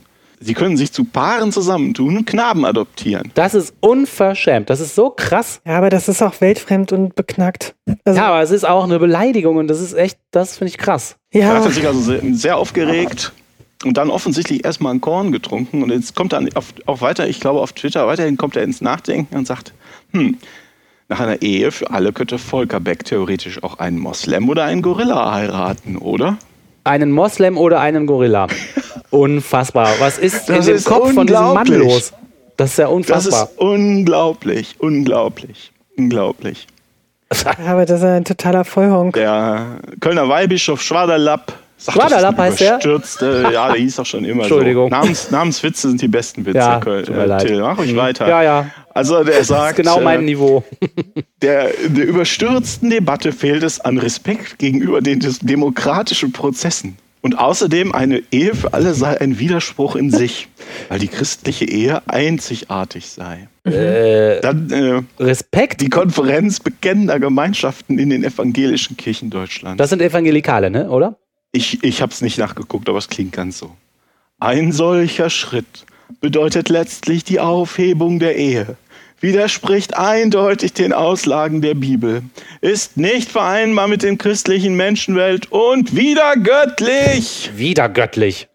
Und das Ganze sei ein Ergebnis seiner individualistischen Gender-Ideologie. Da haben da ist sie wieder, die Gender-Ideologie. Da ist sie. Der, der Familienbund der Katholiken sagt, wenn die Ehe für alle Formen des Zusammenlebens geöffnet wird, wird sie de facto abgeschafft. Ja. Für, für, und, also, äh, stimmt ja gar nicht. Aber gut, äh, das stimmt ja alles äh, nicht, was die sagen. Ja, sowas. Da gibt es David Berger, das war, der hat sich mal Meriten verdient, als er also eine, eine Kampagne gegen Kreuz.net gemacht hat vor ein paar Jahren. Er ist dann aus der, aus der Kirche ausgestiegen, weil er halt auch, äh, ich glaube, als schwul geoutet worden ist oder wie auch immer das damals war. Hm. Und äh, Kreuz.net war ja also ein, ein Hort der, der Hassmenschen. Also das, äh, deren inoffizielles Motto lautete Schule an den Baukran. Oh. Und ähm, da hat er sich also Meriten verdient, hat das dann im Widerstand organisiert und hat auch einiges geleistet. Inzwischen macht er aber äh, Werbung für die AfD, für die Demo für alle und auch für die identitäre, identitäre Bewegung. Und da hat er jetzt ein, auf seinem Blog einen Gastbeitrag äh, des äh, Theologen Michael, Michael van Laag veröffentlicht, wo halt zum, zum Widerstand aufgerufen wird. Oh. Und da sagt er, je schwächer der Widerstand der Christen, desto größer die Gefahr der Installierung einer Diktatur. Was? Es reiche nicht aus, Sodom und Gomorra zu rufen und den Verfall der Moral zu beklagen, denn die Ehe für alle ist Gift für den Fortbestand jeder Gesellschaft. Jegliches Minderheiten auf Augenhöhe stellen ist der Tod der Majorität. Daher müsse man sich wieder die Feinde des Volkes stellen. Also Minderheiten sind die super große Gefahr, vor allem wenn man den Minderheitenschutzrechte oder sogar einfach nur gleiche Rechte. Ob das Lesben sind oder Juden oder eben die, die 5% Moslems, die ihren un, unguten Rieseneinfluss auf die Gesellschaft haben. Die Minderheiten, denen muss man sich entgegenstellen. Und den, den Päderasten. Des Volkes. Den Päderasten. Cutnet ähm, erhält sich relativ geschlossen, bemerkt lediglich finster, der Deutsche Bundestag war trotz vorausgehender Verkehrsbehinderungen durch Starkregen und Überflutungen in Berlin sehr stark besetzt. Was schwingt damit? Also auch Gott konnte nichts ausrichten. Gott hat's versucht, aber leider war die SPD mit ihrem Taxi schneller. Mist. da, da habe ich, doch, hab ich doch Rainer Müller in der FAZ über die Ehe da kann man diese Institution freilich gleich ganz abschaffen. Wenn entscheidend ist, dass zwei Menschen auf Dauer füreinander einstehen, warum sollen dann nicht auch zwei zusammenlebende Geschwister die Ehe eingehen können? Und warum nur zwei? Millionen Menschen leben mit mehreren Partnern zusammen, was auch von Weltreligionen erlaubt wird. Zur Begründung der Zweierbeziehungen wird dann auf die Kultur verwiesen. Ganz richtig. Und wer stand am Anfang? Mann und Frau. Das ist dumm. Das ist unverschämt und dumm. Gibt doch gar keinen Sinn. Weil die Frage, ob zwei Geschwister heiraten können, die kann man sich ja wirklich mal stellen. Ja, auch Warum? drei Personen ja. können in Kolumbien dürfen ja, haben doch jetzt drei Männer geheiratet. Genau, also der stellt das so hin, als ob diese Fragen komplett abwegig wären, aber in Wirklichkeit sind die Fragen doch, kann man die doch mal stellen. Also. Ähm, okay. Und ja, am Anfang stand man. Muss man aber, da muss man aber drüber reden. Äh, nein, das, ich finde das auch. Ich bin dabei. Äh, dann habe ich äh, noch einen, ähm, eine Aussage von Matthias von Gersdorf gefunden. Ich muss zugeben, ich weiß nicht, wer Matthias von Gersdorf ist. Er hat einen Blog, ähm, den er Matthias von Gersdorf nennt. äh, man sieht hier ein, ein Foto von ihm. Da steht er so, steht er draußen vor einem, irgendeinem Haus und er hat gerade so eine Handbewegung, jemand hält ihm ein Mikrofon vor und er sagt halt, gibt halt ein Interview. Ja, das ist das Foto. Und wenn man aber genau hinguckt, stellt man fest, dass es sehr so aussieht, als ob er sich das Mikrofon selbst hinhält, von, äh, von etwas außerhalb des Bilds.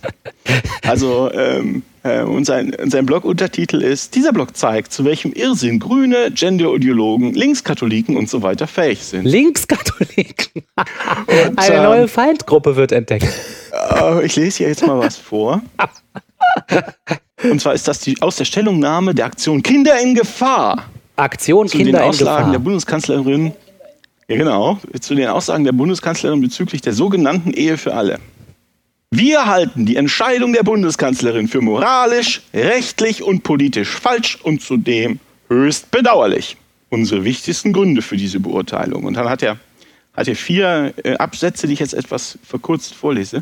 Erstens, mit der Öffnung der Ehe für gleichgeschlechtliche Paare würde sich der Staat anmaßen, die Natur, den Begriff selbst der Ehe, nach seinen Gutdünken zu definieren. Oh, das ist ja böse. Ein solcher Akt ist nicht nur böse, ein solcher Akt ist wieder natürlich und nicht anders als despotisch zu bewerten. Aber der, also ist nicht gerade der Sinn von Gesetzen, Begriffe zu definieren und dann, also, das ist doch, so habe ich das zumindest verstanden. Wenn der Staat die Ehe als das und das definiert, dann ist das doch, das ist doch legitim. Naja. Zweitens, die Aussage der Bundeskanzlerin folgt einer geradezu erpresserischen Kampagne der Parteien FDP, SPD und Grüne, die sich gegen die CDU richtete. Ja. Manchmal ist man halt. Einer solchen Erpressung nachzugeben, ist unter der Würde eines C-Politikers und einer Bundeskanzlerin. Angela Merkel hätte unmissverständlich erklären sollen. Christen lassen sich nicht in einer derart wichtigen Sache erpressen. C-Politiker. C-Politiker. Und links. Linkskatholiken. Drittens. Umfragen, die die gegenwärtige Einstellung der Bürger auf zu dieser Frage weitergeben, zeigen, dass in der Tat eine Mehrheit für die Ehe für alle ist. Politik kann sich aber in einer dermaßen wichtigen Materie nicht nach vergänglichen Stimmungen richten. Ach so. Und viertens, die christlich-demokratie, jetzt platzt ihm also der Kreis, hat er sich zusammengerissen und jetzt platzt ihm der Kragen. Viertens, äh, die CDU ist doof und dann steht da, die Ehe für alle entspricht aber gerade nicht dem christlichen Menschenbild, sondern folgt einer neomarxistischen, dekonstruktivistischen und poststrukturalistischen Pseudomoral, die sowohl Individuum und Staat vergöttert und dazwischenliegende Institutionen wie eben die natürliche, traditionelle Familie missachtet. Es ist verblüffend, dass sich C-Politiker an einer solchen antichristlichen Weltanschauung orientieren. Der Antichrist! Merkel ist der Antichrist. Ah nee, sie hat selber dagegen gestimmt. Aber trotzdem, hier ist sie die Verursacherin, ne, für den. Ich finde das echt komisch, was die ja denken, ne? Also, weil diese Kleinfamilie ist ja überhaupt nicht traditionell. Aber gut, scheint da keiner zu wissen. Und auch nicht unbedingt natürlich. Und dieses, an- äh, diese Argumenturen immer mit dem sogenannten Naturrecht, das ist auch widerlich, finde ich. Das ist auch Unsinn. Ja, das ist Unsinn Quatsch. und widerlich. Und dann hat, dann hat die, äh, die FAZ einen, einen Gastbeitrag äh, veröffentlicht von jemandem, der sich Johannes Gabriel nennt und dessen Name im, im, im vagen Zusammenhang ähm, mit, mit dem, was er hier beschrieben wird. Der Autor ist Philosoph und Psychologe und berät Nichtregierungsorganisationen.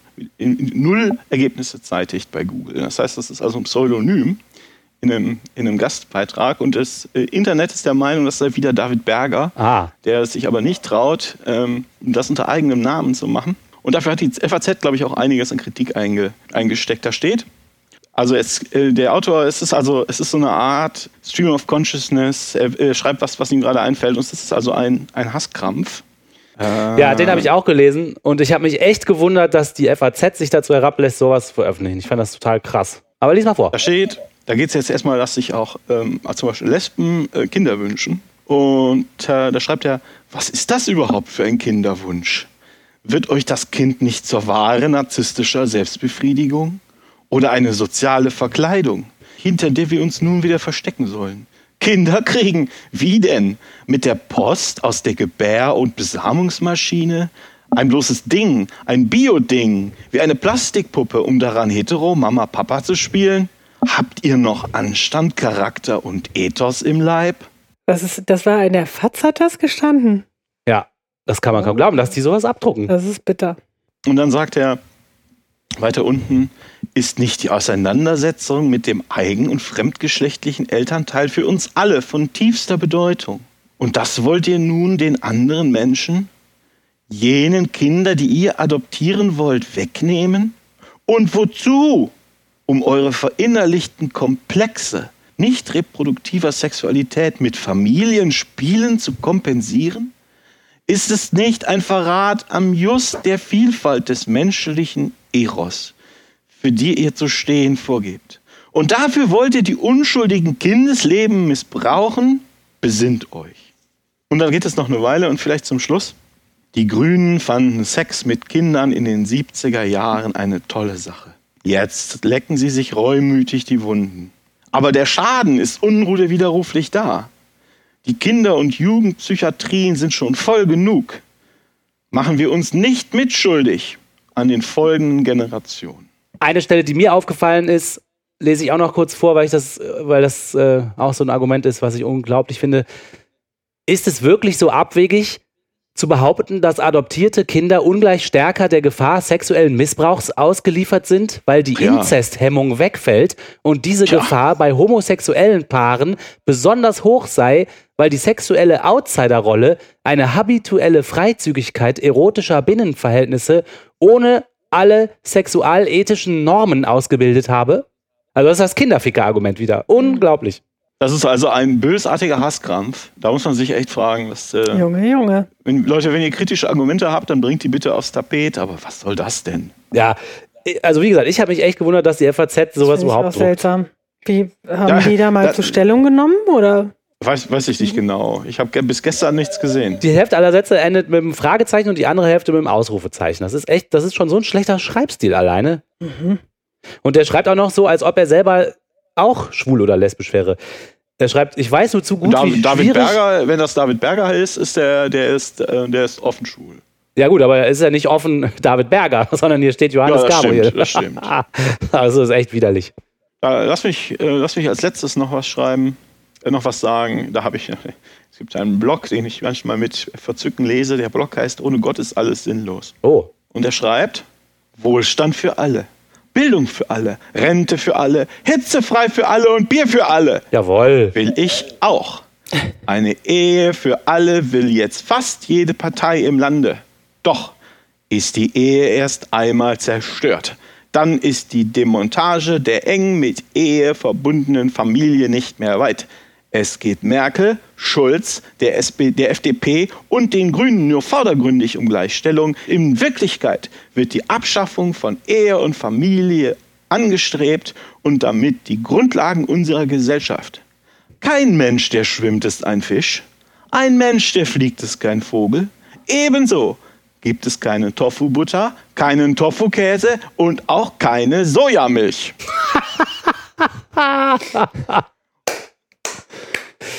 Super. Und dann äh, da gibt es noch einen Artikel später, da ist er dann offensichtlich auch mit äh, Thomas de Maizière oder mit dem AfD-Sprecher Korn trinken gegangen und da schreibt er, jetzt heirate ich mich selbst und spare Steuern. Ich liebe mich.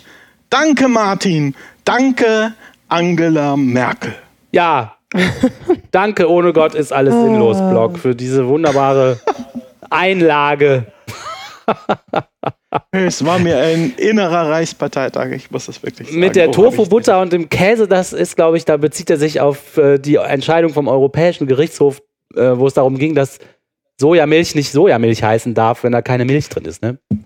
Mir ist egal, worauf der sich bezieht. Ja. Das ist ganz toll. Das ist super toll. Einfach ganz toll. Grausam. Ja, Ja gut, ich glaube, wir haben das auch hinreichend gewürdigt, oder? ich denke auch. Mir macht das Spaß, Also- sowas zu lesen, weil ich jetzt ja weiß, dass diese Leute ähm, In der Minderzahl vor, sind vor, und vor vollendeten Tatsachen auch mittlerweile stehen. und irgendwie verloren haben. Yes. Heute wollen wir mal was Neues versuchen. Ein neues Segment haben wir uns ausgedacht. Und zwar haben wir in unserer letzten Folge kurz mal äh, sind wir darauf eingegangen, dass man manchmal sich in Gesprächen wiederfindet und dann irgendwie driftet die Diskussion ab in so eine in so ein Diskussions in, in so ein Definitionsspielchen. Wenn sich dann herausstellt, dass man eigentlich mit den Wörtern was ganz anderes meinte als der andere und dann geht es darum, was heißt denn das jetzt wirklich? Und dann geht es gar nicht mehr um Inhalte, sondern nur noch darum, irgendwelche Begriffe zu definieren. Und deswegen haben wir uns gedacht, wir versuchen heute mal vielleicht in ein paar Begriffe, die wir hier ständig benutzen, ähm, ein bisschen Licht zu bringen, indem wir ähm, mal rausgesucht haben, was Lexika oder andere, zum Beispiel Wikipedia unter diesen Begriffen versteht und was wir damit meinen. Wir wollen jetzt also so ein bisschen vielleicht Klarheit, also ein bisschen Definitionsstündchen machen. Das Definitionsstündchen. Das Definitionsstündchen. Definitionen. Nahe liegt es natürlich, mit dem Begriff Atheismus anzufangen. Und ähm, weil wir ja ständig davon reden. Ich habe in der Wikipedia nachgeguckt. Die Wikipedia definiert Atheismus als die Abwesenheit oder Ablehnung des Glaubens an Gott bzw. Götter. Zum Atheismus im weiteren Sinne zählen einige auch den Agnostizismus oder agnostischen Atheismus, nachdem die Existenz von. Gott bzw. Göttern ungeklärt oder nicht klärbar ist. Im engeren Sinne bezeichnet Atheismus jedoch die Überzeugung, dass es Gottheiten nicht gibt. Was ich daran interessant finde, ist, Das ist ja ein Begriffschaos. ja, das ist ein Begriffschaos und ich habe mich gefragt, was ist es denn jetzt? Ist es einfach nur die Abwesenheit von Glauben oder ist es, dass man die Behauptung aufstellt, Gott gibt es nicht? Für mich sind das zwei extrem unterschiedliche Positionen. Aber das lässt die Wikipedia so ein bisschen offen. Ja gut, die Wikipedia, die Wikipedia ist nicht unbedingt neutral in religiösen Sachen. ne? Es gibt ganz, ganz viele eifrige Christen, die das in die Artikelchen äh, umschreiben. Ja, Das war auch noch nicht so. Die englischen Wikipedia ist da neutraler, aber die deutsche Wikipedia ist da ähm, eingefärbt. Ja, dann habe ich im Brockhaus nachgeguckt und das ist natürlich ein altes Traditionslexikon und ich habe das Gefühl, die sind auch nicht besonders religionskritisch, aber ich glaube, die bemühen sich auf jeden Fall um eine halbwegs wissenschaftliche Objektivität.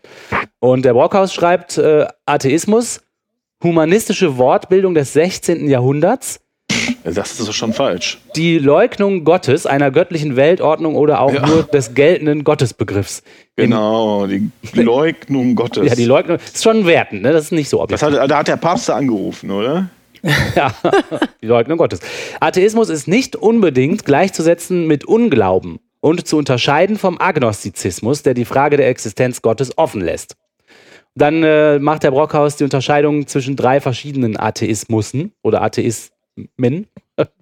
Der theoretische Atheismus zieht die Folgerung, dass es Gott nicht gebe.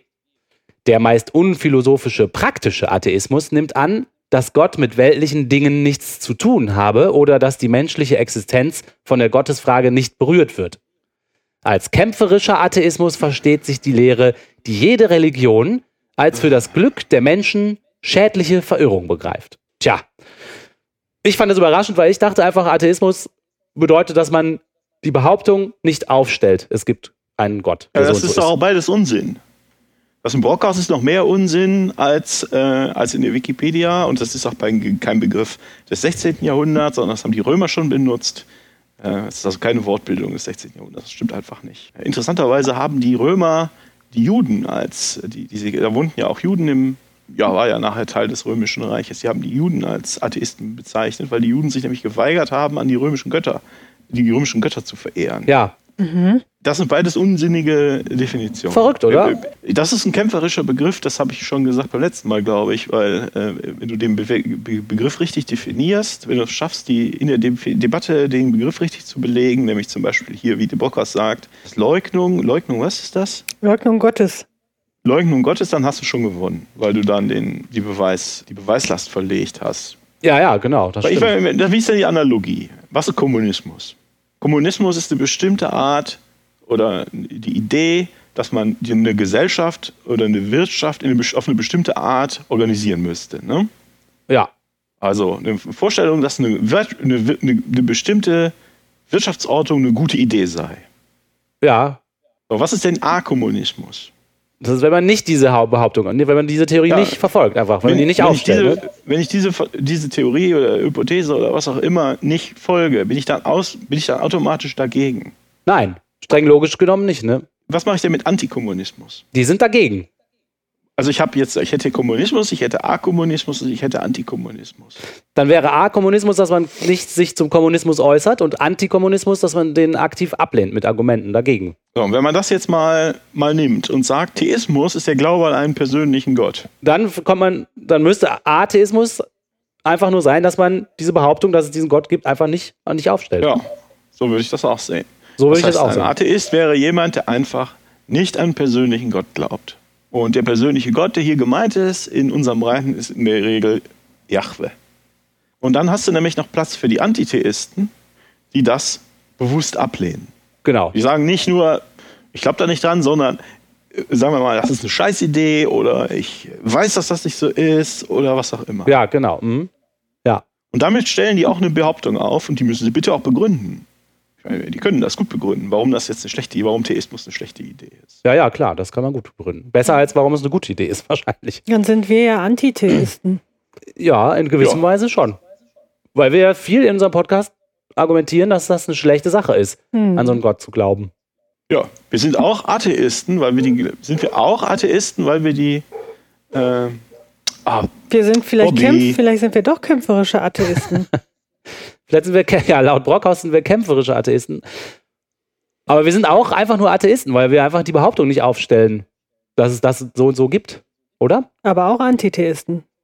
Ich bin der Meinung, dass es hinreichend Belege gibt, um zu sagen, dass, wir diese, dass man beweisen kann, dass Jahwe nicht existiert. Ich denke auch, man kann sehr gut gegen den Theismus argumentieren. Wer, wer das nicht möchte, muss das nicht, aber ich bin da durchaus antitheistisch unterwegs. Meines Erachtens haben wir genug Argumente, um zu zeigen, dass das ähm, äh, logisch nicht existieren kann. Das Ja, der Ansicht bin ich auch. Ja, und das Erste, was der Brockhaus schreibt, ist, dass die Leugnung Gottes. Ne? Das ist echt schon so wertend, dass man, äh, was ich gerade ge- behauptet habe, dass der sich um eine wissenschaftliche Objektivität bemüht, gar nicht so stimmt, wie ich dachte. Ich habe gedacht, ich guck mal danach, ne, weil der hat ja auch einen guten Ruf, der Brockhaus, ne, altehrwürdiges Ding. Aber dann hier direkt so eine Tendenziosität.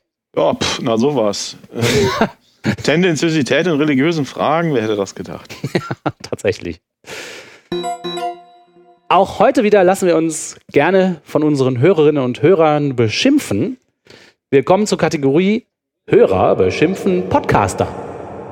Kommentare, kommentieren. Kommentare, kommentieren. Kommentare. Kommentare. Kommentare. Mir ist aufgefallen, zu unserer letzten Folge, unendlich wichtig hieß die, äh, da schreibt ein User oder eine Userin namens FR34K oder wenn man wahrscheinlich gutmütig mit halbgeschlossenen Augen liest, Freak. Was mich am Atheismus stört, ist, dass die Vertreter dieser weltanschaulichen Überzeugung religiöse Menschen ständig angreifen und als dumm abstempeln, weil sie überzeugt von einer Sache sind, von der sie sich selbst nicht überzeugen können. Für mich hat das schon fast etwas von Frustabbau.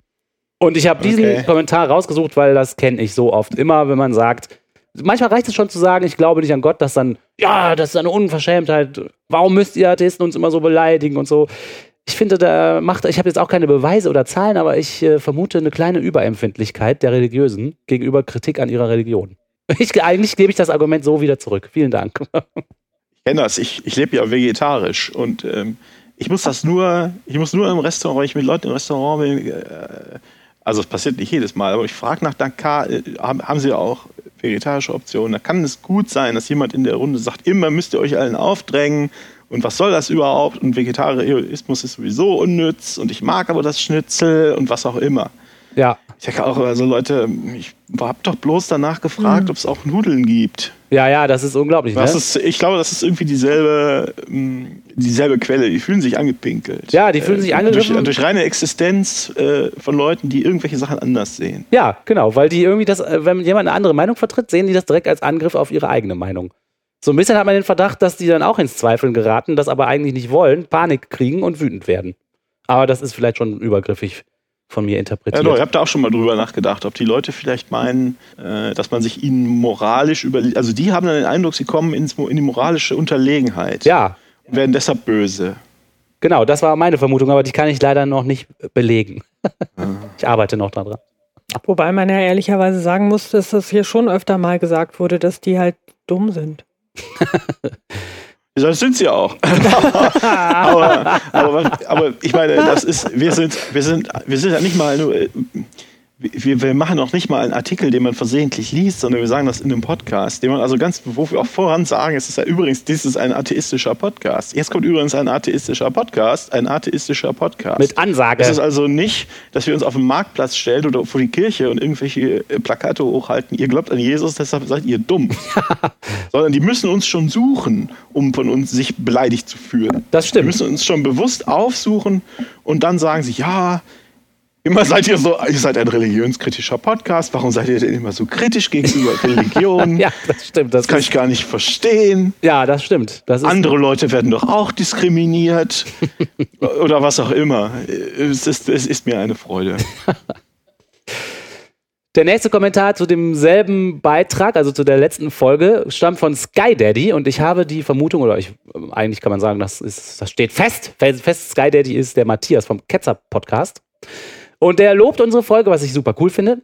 Ich finde auch den Ketzer Podcast super. Und er schreibt äh, besonders zu dem Thema, ähm, wo wir hatten ja die Statistik des Monats über die über die Leute, die den Ämtern schon bekannt sind als gefährdende Personen und äh, warum dann nichts passiert. Und da schreibt er, Ist es wirklich ein Versagen der Behörden, wenn Attentäter Polizei bekannt sind? Ist es nicht vielmehr positiv, dass die Behörden den Attentätern so dicht auf den Fersen sind? Wenn ihr hier also von Behördenversagen sprecht, Wäre meine Frage, was hätten denn die Behörden eurer Meinung nach tun können oder sollen? Und ich fand den Kommentar ganz cool, weil ich hinterher gedacht habe, stimmt, da hat er eigentlich recht. Haben wir denn von Behördenversagen gesprochen? Ich glaube schon. Okay. Und Matthias, also Sky Daddy schreibt, Man kann nun mal niemanden verhaften, solange er noch keine Straftat begangen hat. und das finde ich einen ganz wichtigen Punkt, so Thought Crime oder so, das äh, vorher muss man sich natürlich echt hüten als Polizei oder Geheimdienst, wenn man hier Leute beobachtet und dann sieht, dass die das und das machen, aber alles noch nicht strafbar ist. Soll man die dann sozusagen vorher schon mal auf gut Glück festnehmen? Und da ist mir aufgefallen, da hat der Matthias recht, das finde ich auch problematisch. Also ich finde, im Nachhinein haben wir das vielleicht ein bisschen zu, zu Nee, einfach ja. betrachtet. Das stimmt doch gar nicht. Äh, Das haben wir doch gar nicht gesagt. Also wenn ich mich äh, richtig entsinne, war das eine Diskussion hauptsächlich zwischen Martina und mir. Und meines Erachtens haben wir doch gesagt, ging es doch gar nicht darum, dass wir den Behörden vorwerfen, dass sie nicht sämtliche Anschläge verhindern. Das geht halt nicht. Sondern es ging darum, ähm, dass sie gesagt haben, wir haben die ganzen Daten, wir haben, wussten also, was, dass die Leute Gefährder sind und was die, wann die wohin, in welches Camp in Afghanistan äh, ge, äh, gereist sind, haben sie trotzdem laufen lassen oder nicht zu Ende beobachtet. Und jetzt nach dem Anschlag sagen wir, wir müssen unbedingt mehr Überwachung haben. Darum ging es doch. So, zu Ah. sagen, oh, wir brauchen mehr Daten, wir brauchen mehr Überwachung, aber die bestehenden Daten werden einfach liegen gelassen und man lässt die Leute quasi in Ruhe ihren Anschlag begehen. Darum ging es doch. Ah, verstehe. äh, Die Kritik zielte also eigentlich mehr darauf ab, dass äh, nach mehr Überwachung geschrien wird, obwohl die Daten schon vorhanden sind. Das kriegen sie ja auch. Das kriegen sie ja regelmäßig. Ja, ja. Jetzt mit dem, wie heißt das, Online-Durchsuchungsgesetz, Genau. Online-Durchsuchung und Telekommunikationsquellenüberwachung und Vorratsdatenspeicherung und was weiß ich noch alles. Ja, richtig. Ähm, so, ihr, Leute, was wollt ihr denn noch mit, mit mehr Daten, wenn ihr die schon nicht auswertet? Meines Erachtens brauchen die nicht mehr Daten, sondern die müssen mehr Personal haben. Die Bundesbehörden werden auch seit geraumer Zeit von der Regierung kleiner gespart. Die Polizeibehörden werden kleiner gespart und jetzt haben sie halt niemanden, der äh, die haufenweise Daten, die sich da ansammeln und die auch offensichtlich auch ausgewertet werden, sonst wüssten sie das ja nicht. Ist ja nicht so. Es handelt niemand. Es ist niemand da, der die Daten nimmt und sagt, oh, ich gehe jetzt mal zum Chef, wir müssen was tun. Sondern was sie machen ist, äh, sie sagen, ja, wir brauchen immer noch mehr Daten. Die brauchen mehr Personal, äh, die brauchen mehr Leute, die sich mit, äh, mit religiös motivierter Gewalt und äh, Extremismus auskennen. Das brauchen die. Und es gibt durchaus auch Mittel, äh, um solche Anschläge zu verhindern. Also man muss ja nicht warten, bis der Anschlag dann wirklich durchgeführt wurde, weil in der Regel sich Ja, die. Personen schon vorher strafbar machen und es da auch durchaus Handhabe gibt, wenn das darauf äh, zugeht, die dann entsprechend einzukassieren. Ja, das Ja. ist doch Gefahrenverzug. Ja, natürlich. Also da gibt Da es schon du, kannst du Möglichkeiten. sogar und eine, das, eine Zivilverhaftung vornehmen bei Gefahr im Verzug. ja, und das du doch passiert ja alles. auch oft genug. Das wird jetzt nicht so an die äh, große Glocke gehangen, aber da wird ja das, da werden ja schon Attentate auch äh, durchaus verhindert, ne? Auch durch äh, ich geheimdienstliche Aktivitäten. Ja, also Denke dann ich muss man äh, sozusagen aufklären, dass der, dass die Kritik von Sky Daddy alias Matthias vielleicht knapp an unserem Punkt vorbei argumentiert ist, den wir versucht haben Ich rüberzubringen. weiß nicht mehr, was wir damals genau gesagt haben. Vielleicht haben wir uns doof ausgedrückt. Weiß ich auch nicht. Vielleicht haben wir uns genau. so, ja, aber ist ja interessant. Hm. Haben wir das also ein bisschen klarer jetzt vielleicht gemacht. Der nächste Kommentar, den ich rausgesucht habe, ist äh, auf YouTube entstanden. Und zwar zu unserem kleinen Segment zu Werner Gitt, der versucht, das Christentum zu beweisen. Wir hatten da argumentiert, dass es ihm natürlich nicht gelingt, weil er tausend Fehler macht. Und äh, da schreibt also zu diesem kleinen Segment ein User oder eine Userin namens The P. Machiavelli. Vor ungefähr zwei Tagen kam der Kommentar. Machiavelli. Ja, Harry Potter habe ich komischerweise auch immer im Vergleich zur Bibel gestellt, als ich nicht ungläubig war. Aber um auf den Punkt zu kommen, es gibt einen gravierenden Unterschied zwischen HP und der Bibel. Harry Potter könnte auch in Band 1 voraussagen, was in Band 2 passiert. Stimmt's? Ist ja nicht so schwer, wenn ein und dieselbe Autorin innerhalb von ein paar Jahren alle diese Bände schreibt. Bei der Bibel verhält es sich doch gänzlich anders, da über 60 verschiedene Autoren daran geschrieben haben und das über einen Zeitraum von weit mehr als 1000 Jahren. Ah. Die Prophetie auf Jesus hin wurde schon hunderte Jahre vor seinem Kommen geschrieben und das zu einer Zeit, in der man davon ausgehen kann, dass es nicht tausende dieser Schriftstücke im Umlauf gab, vielmehr waren es Unikate, die nur wenige besaßen. Und das bezieht sich darauf, dass, ich glaube, der Oliver hatte das gesagt, dass das halt keine richtige Prophezeiung ist, wenn man in einem und demselben Buch im Kapitel 1 irgendwas vorhersagt und im nächsten Kapitel trifft es dann ein. Das war einer der Punkte, den wir bei Werner Gitt kritisiert hatten. Aber ich finde, was er hier schreibt, das zieht überhaupt nicht. Ist auch, egal, in, in, ob das im selben Buch ist. Können, können diese Christen sich nicht vorstellen, dass die Autoren des Neuen Testaments dies, die Schriften des Alten Testaments natürlich kannten Das ist doch, ja, eben, genau. und ihre Geschichte deshalb so aufgebaut haben? Genau, und selbst wenn es 60 verschiedene Autoren sind, das geht ja um, den, um die Zeit. Wenn das eine 100 Jahre später geschrieben ist als das andere, dann gab es das halt schon. Ja, das ist also das ist ein merkwürdiges Argument. Ja, sehr. Und dieser komische User, The P. Machiavelli, hat auch zu unserem kleinen Segment auf YouTube, wo wir über die Bargeldsverbotsprophezeiung sprechen, was losgelassen. Und das passt, finde ich, richtig gut in die Kategorie Hörer beschimpfen Podcaster. Ihr seid richtig gottlose Lästermäuler. Macht euch nur lustig, aber seid gewarnt, euch über Gottes Wort lustig zu machen, wird Folgen für euer Leben haben. Ihr glaubt mir nicht? Ihr werdet sehen. Die Bibel spricht auch nicht von einem Weltuntergang. Und das Zeichen des Tieres bedingt kein Bargeldverbot. Fakt ist, dass es heißt, ohne dieses Zeichen wird niemand kaufen oder verkaufen können. Wie genau das von der Welt umgesetzt wird, ist zweitrangig. Aber euch wird es sowieso nicht stören. Ihr werdet es gerne annehmen mit eurer jetzigen Geisteshaltung. Und zum Schluss noch, ihr meint, ihr lest mal ein paar Sätze in der Bibel und recherchiert 20 Minuten und habt irgendeine Ahnung von der Materie. Sehr hochmütig und unprofessionell. Ich hoffe, ihr werdet Gott noch eines Tages um Vergebung bitten. MFG, ein Christ. Ui. Ja, Da, ist da jetzt irgendein Argument drin, das man beantworten müsste? nee, aber äh, ist auch eine schöne Beschimpfung. Wir müssen jetzt ein bisschen stark sein und das Ich- einfach die, aushalten. Dass sie sich immer alle an diesem Zeichen des Tieres aufhängen. Wir haben Das doch, Zeichen des äh, Man kann doch, man kann doch ganz klar zeigen, dass das, das Zeichen des Tieres ist der Name des Tieres, ist die Zahl des Tieres. Dass mit dem Tier die, die römische Obrigkeit gemeint ist oder der römische Kaiser. Das fügt sich zwanglos. Und damit ribbelt das auf. Der ganze Rest ribbelt auf. ja, wir sind Lästermäuler sind wir, Oliver. Ja, das stimmt ja nun auch. Ich weiß auch nicht genau, was die, was die Person Und jetzt gottlos meint. sind wir auch. Ha? Stimmt, stimmt. Das lässt sich alles nicht. Also, Dankeschön. Ja, alles Machiavelli. korrekt, alles korrekt. Wir sind Lästermäuler, wir glauben dir nicht, Die, Welt, die wie Bibel spricht auch nicht von einem Weltuntergang. aber euch wird es sowieso nicht stören. Ja, genau. Ja, aber was denn? Es bleibt doch nichts übrig. Er sagt, es gibt keinen Weltuntergang. Da sagt er, das Zeichen des Tieres bedingt kein Bargeldverbot. Also gibt's, muss auch kein Bargeldverbot geben. Dann wird uns auch nichts mehr stören, weil einfach nichts passiert, oder was? Hm. P. Machiavelli. Ach, man, man sollte nicht versuchen, das über Gebühr zu würdigen. Nein, nein. Dann kommen wir jetzt zum Piepvogel. Jeder sucht sich aus unseren Themen, die wir heute besprochen haben, seinen Liebling heraus. Wer möchte anfangen? Jetzt heirate ich mich selbst und spare Steuern. Ich liebe mich. Danke, Martin. Danke, Angela Merkel. Sehr guter Wer Piepvogel. ist der Block noch? Ohne Gott ist alles sinnlos. ich glaube, da gibt es einen guten Piepvogel, ja. mein Piepvogel ist, dass die Türkei die Evolution vom Lehrplan nimmt. Ja, Das finde ich, das finde ich krass, weil das irgendwie so, ja, das finde ich einfach krass. So.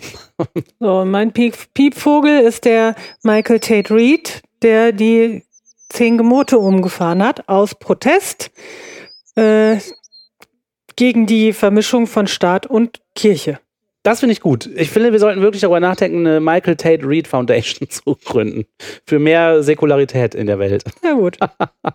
Nee, nix ist. Das kann man nicht gutheißen. Das ist äh, zwar ganz lustig, aber ähm, das geht. Und was machen die anderen dann? Die bomben sein, dein, sein Haus oder was? Das, das, äh, Nein, das ist war ein nicht Scherz.